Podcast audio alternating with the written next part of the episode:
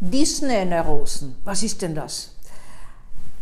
Manche der Figuren von Disney in den Disney-Filmen haben sich auch in die Psychiatrie hinübergerettet, sind zumindest genommen worden und haben manche der Störungen betitelt.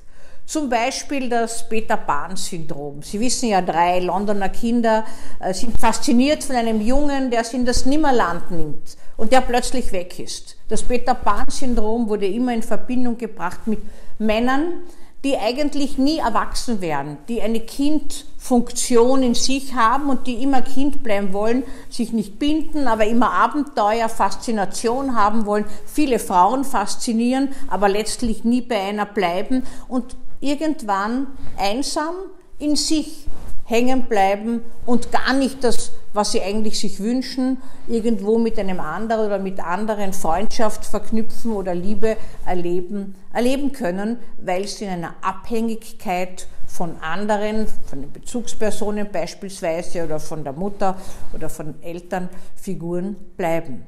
Das ist das Peter Pan-Syndrom. Dann das Aschenputtel.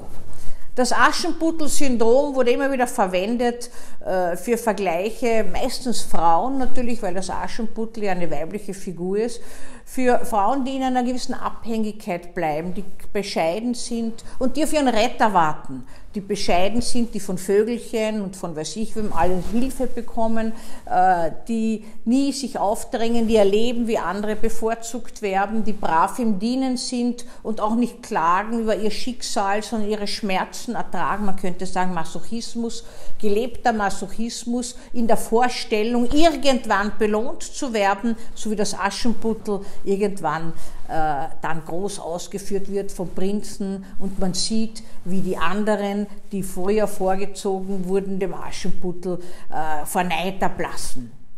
Das Schneewittchen-Syndrom, das Eifersuchtssyndrom, Frauen, äh, die auf andere eifersüchtig sind und eigentlich Todesfantasien haben, mörderische Gefühle, wissen Sie ja, sind keinem fremd.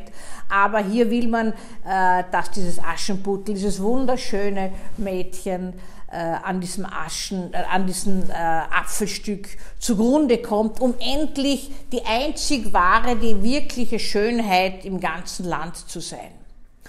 Oder das Rumpelstilzchen-Syndrom. Das Rumpelstilzchen-Syndrom ist oh wie gut, dass niemand weiß, dass ich Rumpelstilzchen heiße, nicht? Dass man gewissermaßen im Geheimen unsichtbar für andere verschiedenste Aktionen setzt, die nach außen hin gar nicht so erscheinen, wie zum Beispiel selbstverletzendes Verhalten oder zum Beispiel auch Verletzungen an anderen zu setzen. Man tut so, als ob alles ganz andere Gründe hätte und niemand weiß, was eigentlich dahinter steckt. Manchmal sind das aber natürlich auch forensisch-psychiatrische Konstellationen, wo man im Geheimen äh, andere attackiert mit anonymer Nummer, äh, andere ständig belästigt, beharrlich verfolgt, bedroht, äh, Gebäude, sonst irgendwas anzündet und alles ungesehen macht und sich wahnsinnig freut, dass man nur selbst das alles weiß, ist ein Aspekt von Machtaufbau.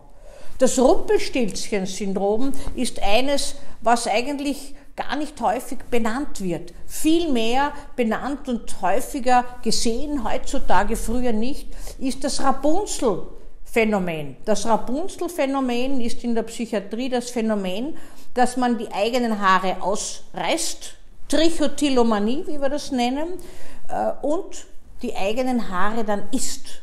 Da gibt es furchtbare Verbalgungen von gegessenen Haaren, die auch Verstopfungen im Darm machen können, Verdauungsstörungen und so weiter. Es ist gewissermaßen ein Abbild des Drangs, sich selbst äh, weh zu tun oder in Spannung etwas auszureißen, bevor man irgendetwas anderes macht. Das gibt es in verschiedenster Form. Äh, es können Glatzen daraus resultieren oder es können, äh, es können auch Stellen an unglaublichen Körperstellen ganz haarlos sein. Manchmal greift das auch auf Partner über. Die werden dann gewissermaßen gebracht, dazu stillzuhalten, wenn man den Bart auszupft oder die Achselhaare oder die Brusthaare oder weiß ich was alles. Und auch die werden manchmal gegessen. Also, dass sich zunächst aus zupfen und dann sich wieder einverleiben, so als ob man es wieder ganz machen würde. Manche Selbstbeschädiger essen ja auch ihre Krusten, nicht? Und ihr, äh, ihre nekrotischen Stückchen an Wunde, die sie selber abkratzen. Ich sehe schon ihr Grauen, aber das gehört zum Leben und ist etwas, was natürlich auf eine hohe Spannung, eine hohe Aggressivität und Impulsivität, die ungelebt werden kann, äh, die nicht kanalisiert werden kann, äh, hinweist und die so ihren Ausdruck findet in der Selbstzerstörung. Ich meine, das Haare auszupfen ist noch eine milde Form. Ich habe schon Patienten behandelt, die sind halt dann äh, zum Permanent Make-up-Maker äh, gegangen und haben sich diese Augenbrauen nachmachen lassen. Äh, dann ist es an die Wimpern gegangen, die kann man schon schlechter nachmachen, wenn keine eigenen vorhanden sind. Man kann sie nur aufkleben wieder. Äh, also das ist eine furchtbare Sache, dass man gewissermaßen diese Patienten nicht abhalten kann. In viel stärkerer Form.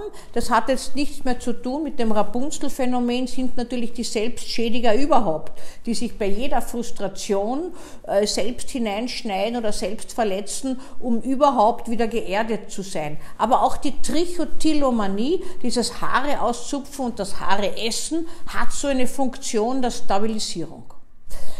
Ja, das sind so einige kleine Aspekte, lustige vielleicht, die ernste Syndrome in der Psychiatrie beschreiben.